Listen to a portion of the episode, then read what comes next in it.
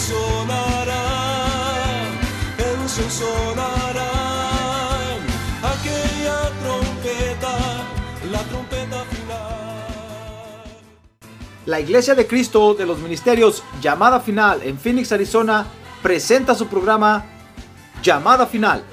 Conscientes de que vivimos los últimos tiempos y que la humanidad necesita escuchar la verdad eterna de Dios, presentamos el siguiente programa con el pastor José Arriaga. Con ustedes, el pastor José Arriaga con el mensaje de la palabra de Dios.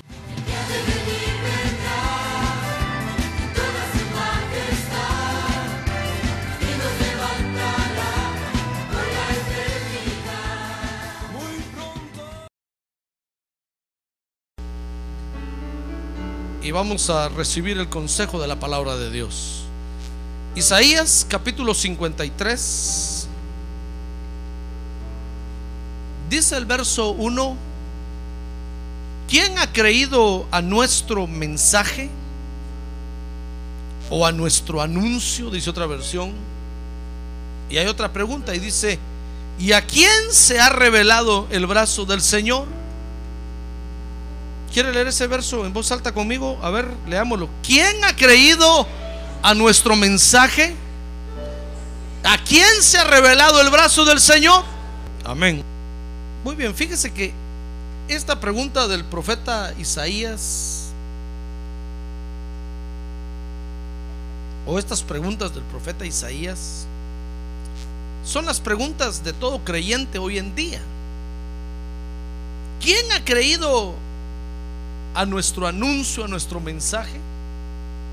¿Quién ha creído a la predicación de la iglesia? Porque fíjese que pareciera, hermano, que cuanto más predicamos, como que más la gente se aleja de Dios. Como que más la gente se va de Dios. Por eso es la pregunta de todos los creyentes hoy, ¿quién ha creído a nuestro anuncio? ¿Quién de verdad ha escuchado el mensaje que los creyentes hoy predican en todo el mundo? ¿Quién ha creído al anuncio de la iglesia, a la predicación de la iglesia? Fíjese que desde que ocurrió Mateo capítulo 28, 17, cuando Jesús dice la Biblia que delegó a los discípulos y les dijo, toda autoridad me ha sido dada en el cielo y en la tierra.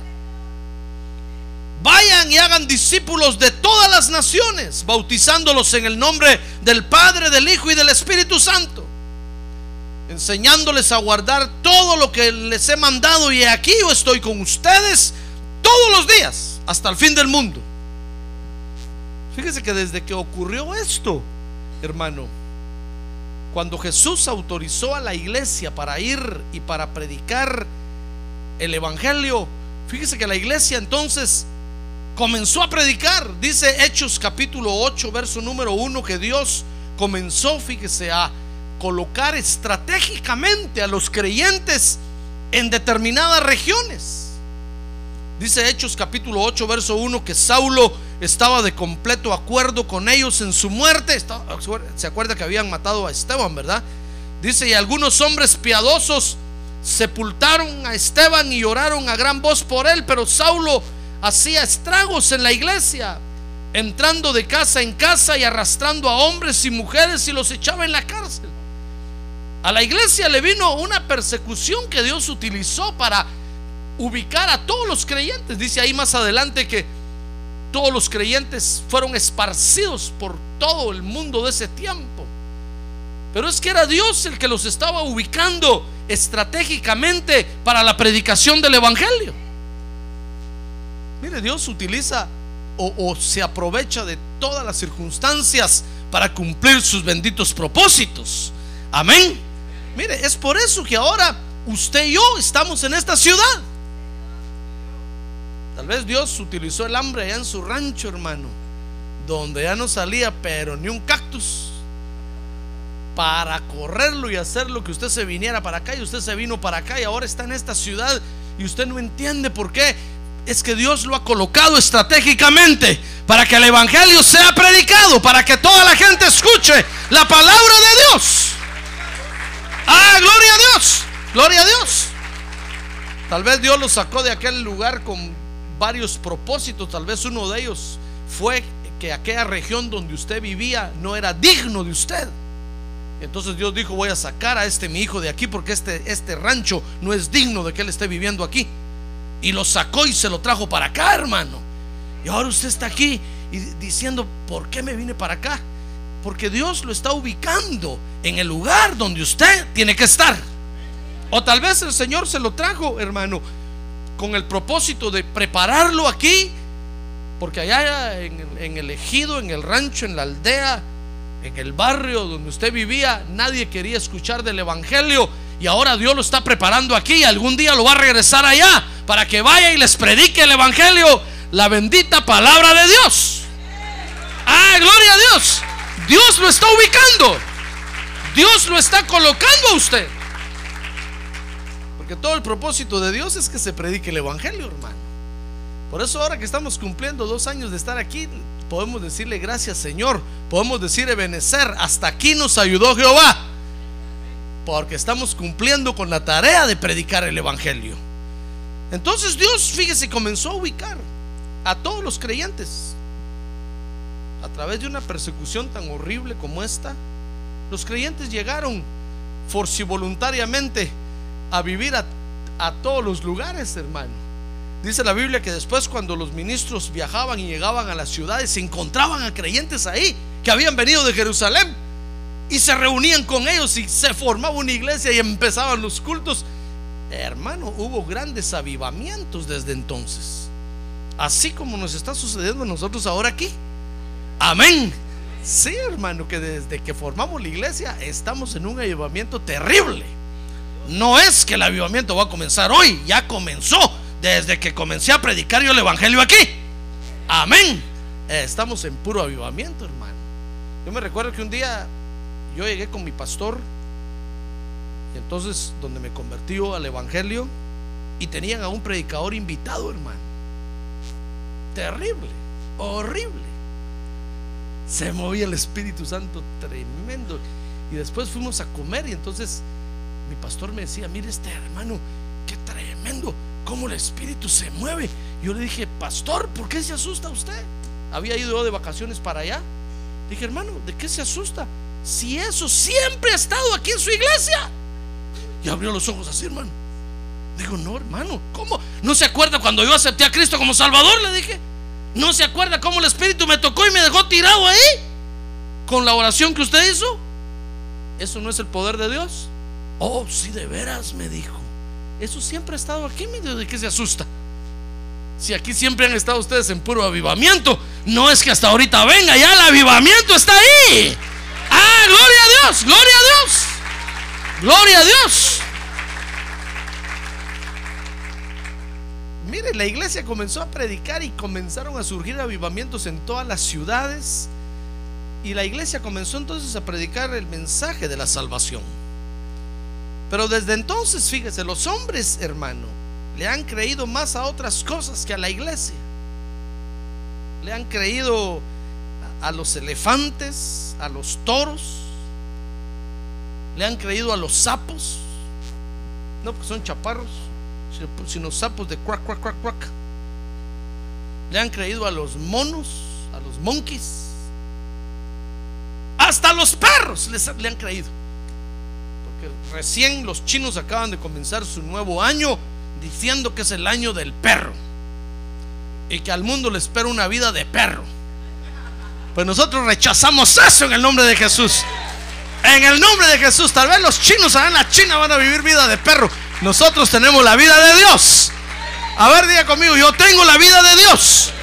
A ver, diga, yo confieso que Cristo vive en mí y tengo vida abundante. Amén. Pero los hombres son ingratos, hermano. Le han creído más a las estrellas, le han creído cuánta cosa se le pone enfrente, menos a los creyentes. Por eso es que encontramos esa pregunta de Isaías, fíjese, diciendo, ¿quién ha creído a nuestro anuncio? Como, como que Isaías ahorita en este tiempo dijera, caramba, tanto que predicamos y la gente no cree. Hasta los mismos creyentes dejan de creer. ¿Quién ¿Quién ha creído a nuestro mensaje? ¿Quién ha puesto atención a nuestro mensaje? Mire, Isaías Dios le permitió ver el futuro en ese momento, hermano, y sin duda estaba viendo en nuestro tiempo. Cuando la población de la tierra iba a crecer a 6 mil millones de habitantes y, y- y iba a ser tanta la población y la gente iba a despreciar más el evangelio. Entonces Isaías escribió esta profecía, mire, y dijo, ¿quién ha creído a nuestro anuncio? Los creyentes llevan el mensaje de Dios. Los creyentes llevamos el mensaje de las buenas nuevas y la gente lo desprecia, hermano. La gente no lo acepta. La gente se pone a dudar. Pero es que, ¿sabe? Isaías estaba viendo sin duda la gran confusión que hay hoy en el mundo. Es tan fea la confusión que hay en el mundo, las tinieblas se han dejado venir tan espesamente sobre la tierra que la gente le cree más a un sapo que a Jesucristo. ¿Qué le parece? Le cree más a la panza de Buda que a Jesucristo. Las tinieblas están tan espesas, hermano, que, que el mundo anda en una confusión horrible. La gente dice, no, es que peor si no es la iglesia esa verdadera. Peor si eh, son herejes. Peor si es una confusión. Por eso yo cuando medito en cómo el Señor me salvó, yo le doy gracias a Dios, hermano. Yo le digo, gracias Señor que no me permitiste entrar a esa confusión, porque tal vez ya no hubiera salido yo de ahí. Ni usted tampoco. Pero como dice el canto, me salvó justo a tiempo. A tiempo llegó el Señor y nos rescató, hermano. Ah, gloria a Dios. Y nos puso en su iglesia. Ah, gloria a Dios. Pero mire la gente que se ha metido a las tinieblas, por eso dice el libro de Apocalipsis, bienaventurados los que no conocieron las profundidades de Satanás. Porque la gente se ha metido a veces a, según ellos, eh, en, su- deseo de conocer a Dios en profundidades tan horribles de hechicería y brujería, y después quieren salir de ahí y no ven nada claro, ya no le creen a nada ni a nadie.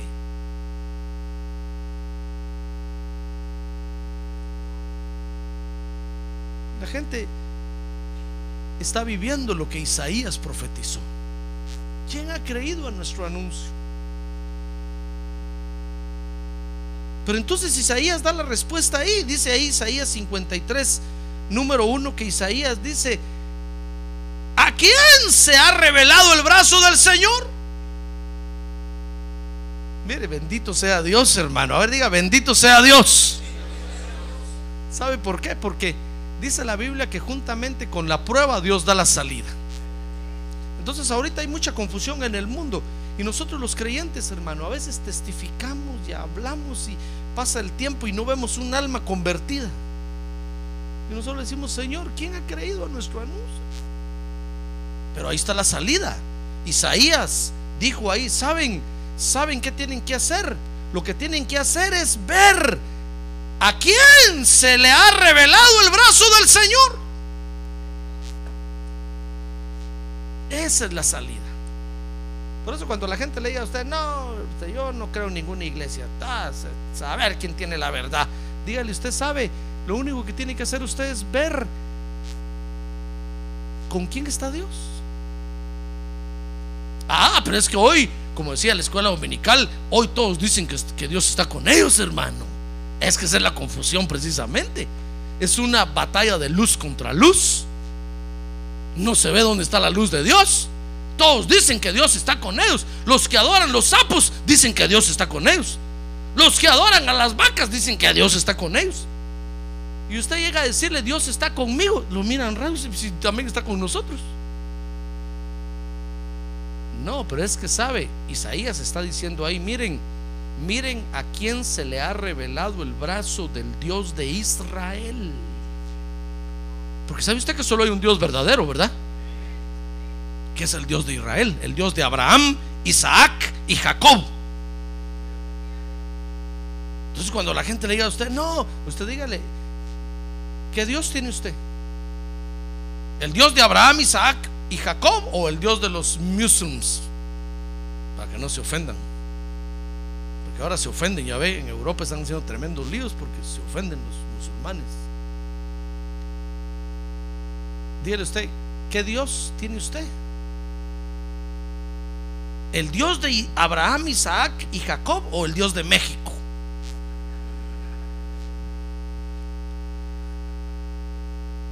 ¿Qué Dios tiene usted? Y entonces va a ver que la gente va a decir, bueno, sí, yo, pues sí, yo, yo tengo a mi San Martín por ahí. Ese no es el Dios de Abraham, Isaac y Jacob, hermano. ¿Sabe? Los griegos tenían sus propios dioses, hermano. Los romanos tenían sus propios dioses. Todo mundo tiene sus propios dioses y todos dicen que Dios está con ellos. Pues hay un solo Dios verdadero, que es el Dios de Abraham, Isaac y Jacob. El Dios de Israel. Ah, gloria a Dios, Jehová de los ejércitos es su nombre. Ah, gloria a Dios. Entonces Isaías dice ahí, ¿quién ha creído a nuestro anuncio? Mire, cuando le entre a usted la perplejidad de ver que, que nadie se convierte al Evangelio, hermano, es porque la gente no ha encontrado al Dios de Israel. La solución está en ver a quién se ha revelado el brazo del Señor. Esa es la solución.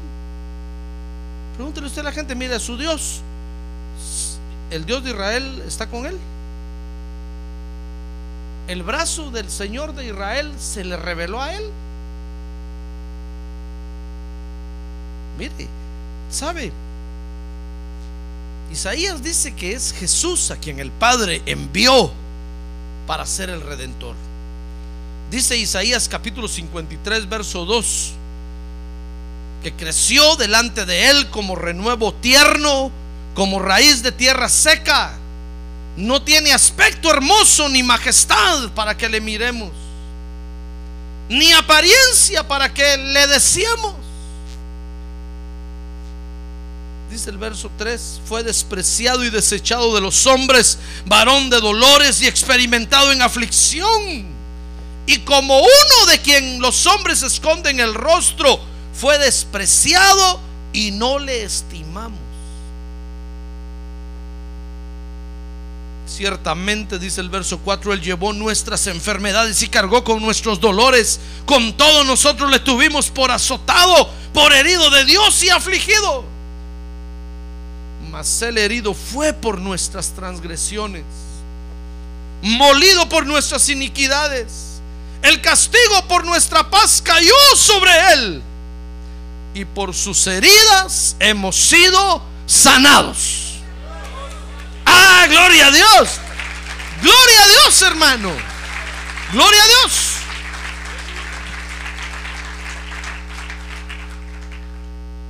¿En quién se, ha- se han visto estas señales, hermano? ¿En quién? ¿En los romanos? ¿En los griegos? Peor. ¿Qué, qué iba a dejar un griego que le tocaran el cuerpo si adoraban el físico-culturismo? Pero dice ahí que él, él, él fue herido por nuestras rebeliones. Y Él cargó con nuestros pecados, hermano. ¿Quién, quién vivió eso? ¿El Che Guevara? ¿Maradona que es comunista? ¿Quién, hermano? Maradona dice que él es, él es el, él es el Diego. Él dice, cuando está diciendo eso, está diciendo yo soy el Dios. Cuando dice yo soy el Díaz, está diciendo yo soy el Dios. ¿Él vivió eso? No, hermano. Dice la Biblia que cuando el etíope se acuerda, iba en el desierto de regreso para el África, iba leyendo eso. Y el Señor tomó a Felipe y se lo llevó y lo puso junto al carro y oyó cuando el etíope, el, funcionario de Candace iba leyendo, el herido fue por nuestras rebeliones. Y entonces, ¿sabe? Felipe le preguntó, ¿entiendes lo que lees? Y él le dijo, no, ¿qué voy a entender si no tengo quien me explique? Entonces Felipe le empezó a decir, ¿sabes? Hay alguien que vino a cumplir eso. Ese es el Salvador. Oh, dijo el etíope, de este me agarro, de este no me suelto. Sobre este está la mano de Dios. Este es el Salvador. El etíope se convirtió al Evangelio. ¿Se acuerda que se bautizó en agua, verdad? Y metió el Evangelio a todo el África, hermano. ¿Qué le parece? Porque hubo alguien que vino a vivir lo que Dios había, había predicho que iba a suceder. Isaías lo vio en el futuro y lo escribió y dijo, ¿quién ha creído cuando llegue la confusión a la tierra en el año 2006? Y la gente ya no quiera creer, ¿saben qué luz les tienen que dar? Solo que vean sobre quién se manifestó el brazo de Jehová, sobre quién se ha manifestado el Señor. Ese es el hombre del que se tienen que agarrar. Ah, gloria a Dios. Porque Él es el Salvador. Él es el Salvador. Por supuesto, la gente que tiene otros dioses no les importa esto, hermano. Porque tienen otro Dios. No están, no están, no están hablando de nuestro mismo Dios. Si usted les va, les va y les dice, miren, ¿saben, ¿saben dónde está la verdad? Sobre el hombre a quien se le manifestó la mano de Dios. Van a decir, no, nosotros no nos importa el Dios de Israel, nosotros queremos aquel otro Dios. Bueno, entonces estamos hablando de cosas distintas. Pero el que quiere llegar al verdadero y único Dios que hay, hermano, y está confundido y no sabe dónde está la verdad, no sabe a qué iglesia asistir, mire nada más sobre quién está la mano de Dios. ¿Acaso José Smith cumplió eso? Sueños, hermano.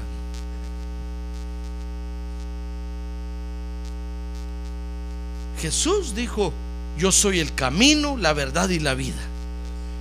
¿Sabe? Y dijo, nadie viene al Padre. Ustedes quieren llegar al único Dios verdadero. Nadie viene al Padre, dijo, si no, es por mí.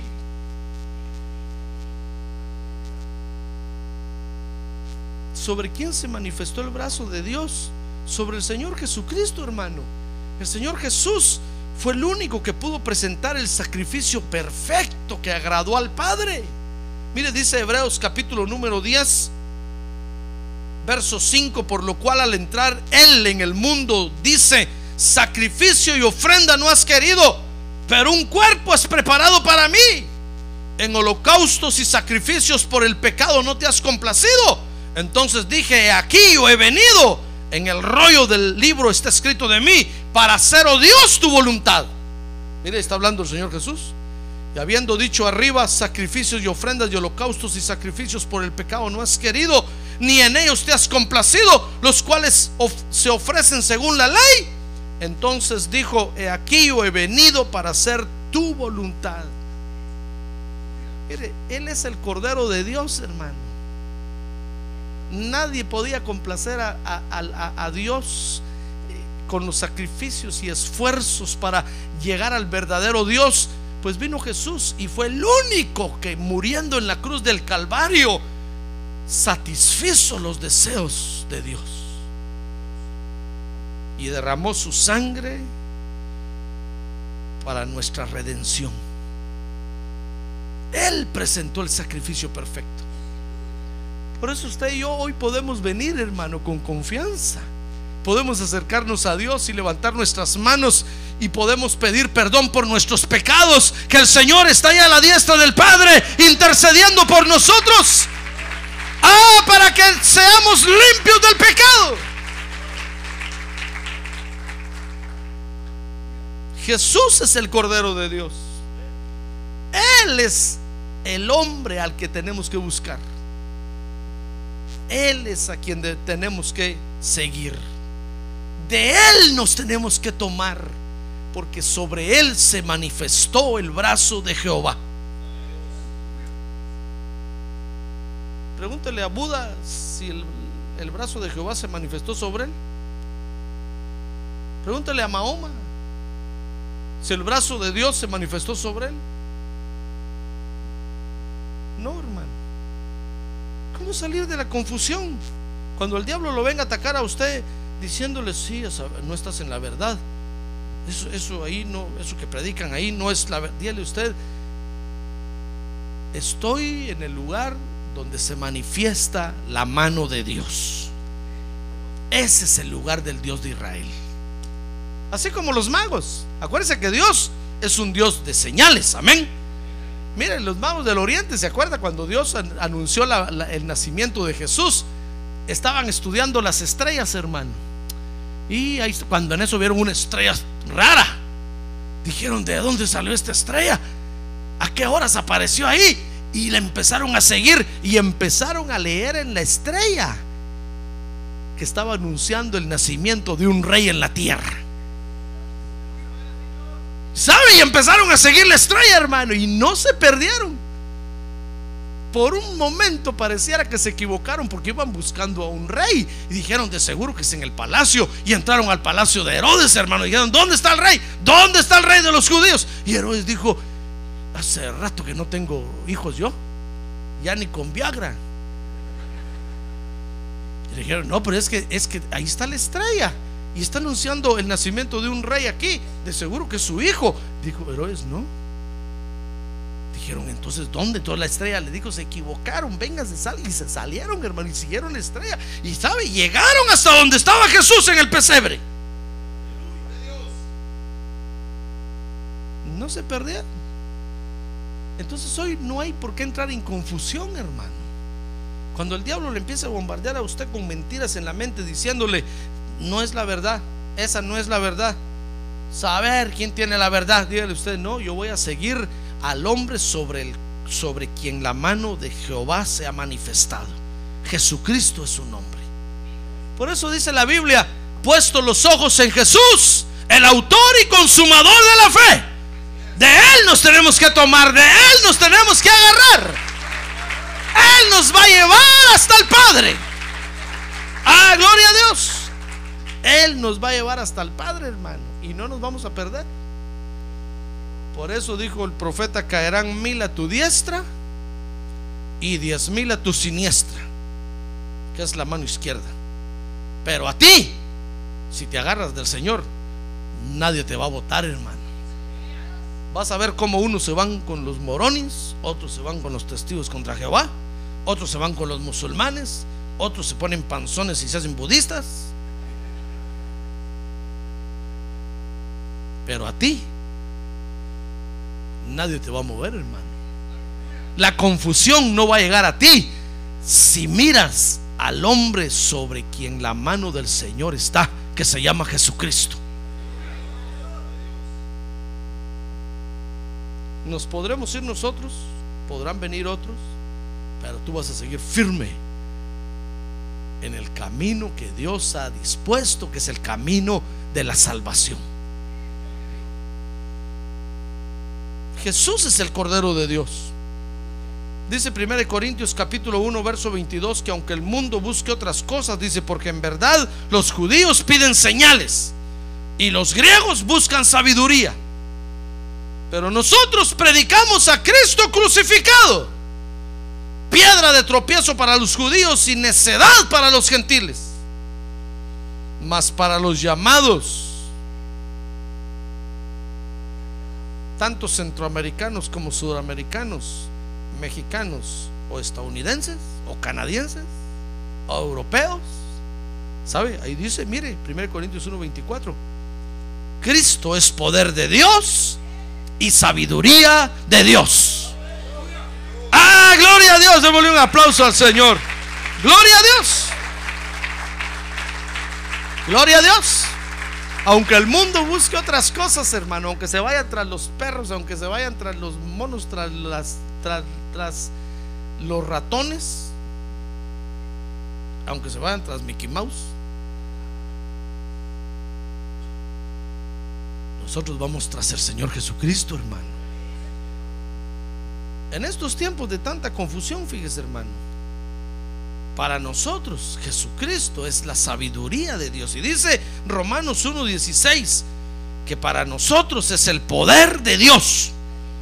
Dice, porque no me avergüenzo del Evangelio, pues es el poder de Dios para la salvación de todo el que cree, del judío primeramente y también del griego. Para nosotros, Jesucristo es el poder de Dios, hermano, para nuestra salvación.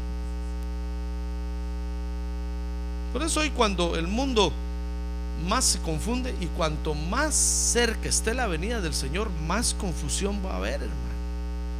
Ahora dígale que tiene a un lado, más confusión va a haber, hermano. Dígale usted, ¿qué va a hacer usted? ¿Qué va a hacer? ¿Se va a perder en la confusión también?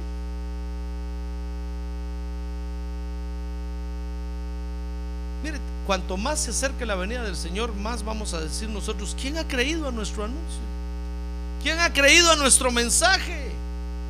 El Señor nos autorizó a nosotros los creyentes para ir por todo el mundo. Hermano, no hay otro que predique del Dios verdadero, sino usted y yo nada más.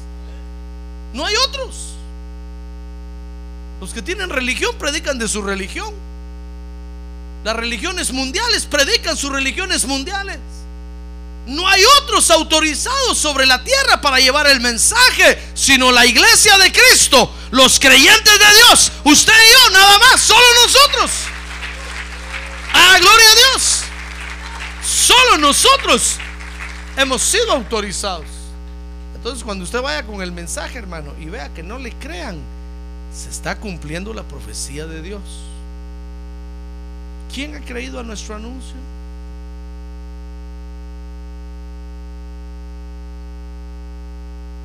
¿Y sobre quién se ha manifestado el brazo de Jehová? La pregunta es, ¿quién ha creído a nuestro anuncio? Y la respuesta entonces es, vean sobre quién se ha manifestado el brazo de Jehová. Ese es el Salvador. Ese es el redentor del mundo. De ese hay que tomarse. Ese sacrificio es el que hay que aceptar. No voy a ser usted como los que se quieren pasar de listos, porque siempre hay quienes se quieren pasar de listos, hermano. Que agarran de todo, dicen por aquello de que cualquiera tenga la razón, con ellos me voy. No, hermano. Hoy cuando el mundo le está creyendo más a cualquier cosa, a cualquier cosa, oiga bien, a cualquier cosa, menos al mensaje que los creyentes tienen, nosotros no podemos caer en perplejidad, hermano. Nosotros sabemos sobre quién está la mano de Dios. A quién Dios autorizó para ser el Salvador. A quién Dios autorizó para presentar el sacrificio perfecto. Hoy nosotros tenemos que levantar la bandera de victoria. Amén. Y este nuevo año que nos espera, más en alto tenemos que levantar la bandera y gritar que Jesucristo es el Salvador. Sobre Él se ha manifestado la mano de Dios. Y Él es el, único autorizado por el Dios verdadero para salvar a los pecadores.